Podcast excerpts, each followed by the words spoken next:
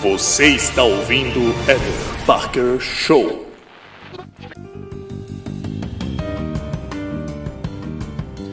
Da era de ouro do cinema mudo, as atuais superproduções, a indústria cinematográfica de Hollywood permanece a mais lucrativa do setor de serviços dos Estados Unidos.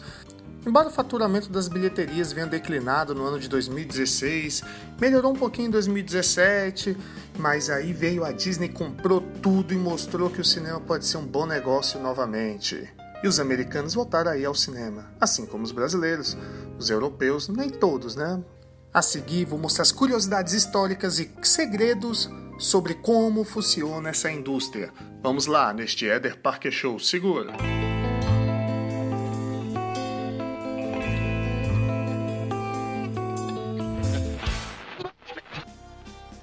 Hollywood queria americanizar o mundo quando os executivos da costa leste se mudaram para Los Angeles para criar os primeiros sete estúdios, que era a Paramount, a Universal, a MGM, a 20th Century Fox, a Warner Brothers, a Columbia e a RKO.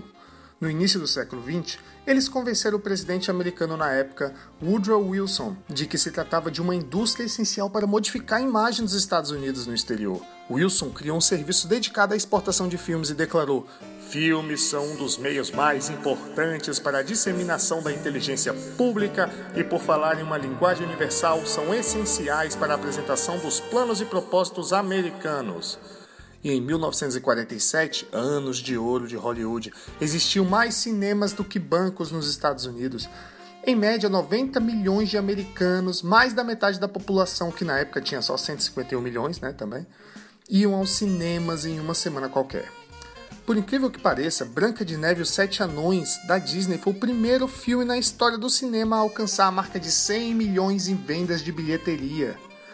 Existem cerca de 9 mil roteiristas membros dos sindicatos dos roteiristas dos Estados Unidos e mais de 16 mil diretores membros dos sindicatos dos diretores dos Estados Unidos. Tenta falar essa frase membros dos Diretores dos Estados Unidos. É complicado. Extraoficialmente, porém, o número supera mais de 100 mil diretores nesse sindicato. A maioria dos roteiros nunca é de fato produzida. Segundo uma estimativa da Paramount, 9 de cada 10 projetos em desenvolvimento no estúdio nunca recebem carta verde para a produção. Poucos atores conseguiram um negócio tão bom quanto Arnold Schwarzenegger na segunda franquia do Exterminador do Futuro 2. Hasta la vista, baby. Embora seus filmes atuais tivessem sido fracassos de bilheteria e eles tivessem mais de 60 anos, né? Seu nome havia se tornado tão associado à imagem do personagem que sua participação no projeto foi considerada essencial.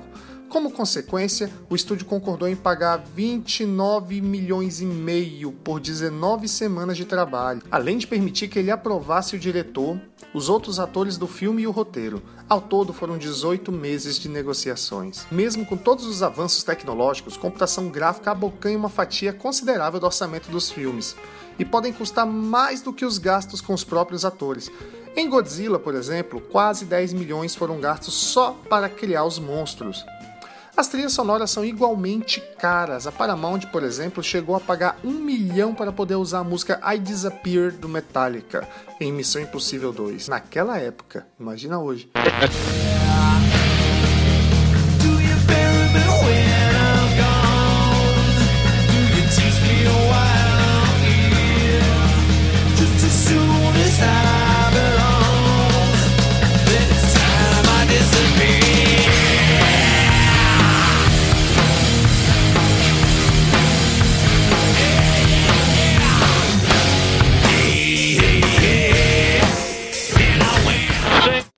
Para os donos do cinema, o maior negócio não são os filmes, e sim a pipoca. Com pouco milho é possível encher mais saquinhos e mais.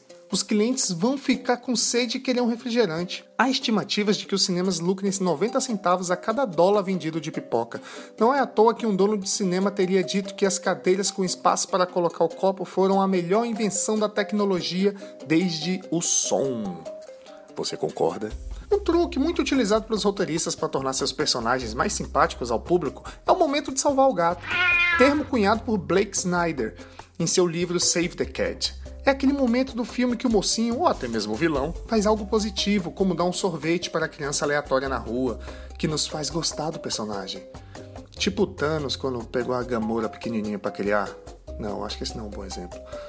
A indústria quer o mesmo, mas diferente. Sabe aquela impressão que às vezes temos de que já vimos todos os filmes, que no fundo são todos iguais, são parecidos? E eles de fato são. A verdade, como diz Snyder nos, em Save the Cat, é que a maioria das ideias centrais dos filmes já foram feitas de alguma forma. Snyder as classifica em seis: monstros, histórias mitológicas, mágicas, um cara com um problema, ritos de passagem, histórias de amor, o porquê de um crime, o bobo que triunfa, sagas familiares e super-heróis. O que os produtores de estúdio buscam é um novo ângulo para contar a mesma história. Entendeu? Por isso que a gente sempre está se repetindo nas histórias, assim como a questão da jornada do herói, são fórmulas já batidas que as pessoas sempre usam e sempre dão certo e sempre vendem. Por quê? Hollywood quer dinheiro. Hollywood vai fazer você sair de casa e dar seu dinheirinho suado para ver aquele filme maravilhoso, aquela superprodução cheia de efeitos, cheia de coisas tecnológicas que não existiam. E é isso aí, meu amigo. O Eder Parker vai ficando por aqui. Espero que você tenha gostado dessas curiosidades rápidas aí. E agora eu tenho que ir porque eu vou ali no cinema. Abração, galera. Valeu!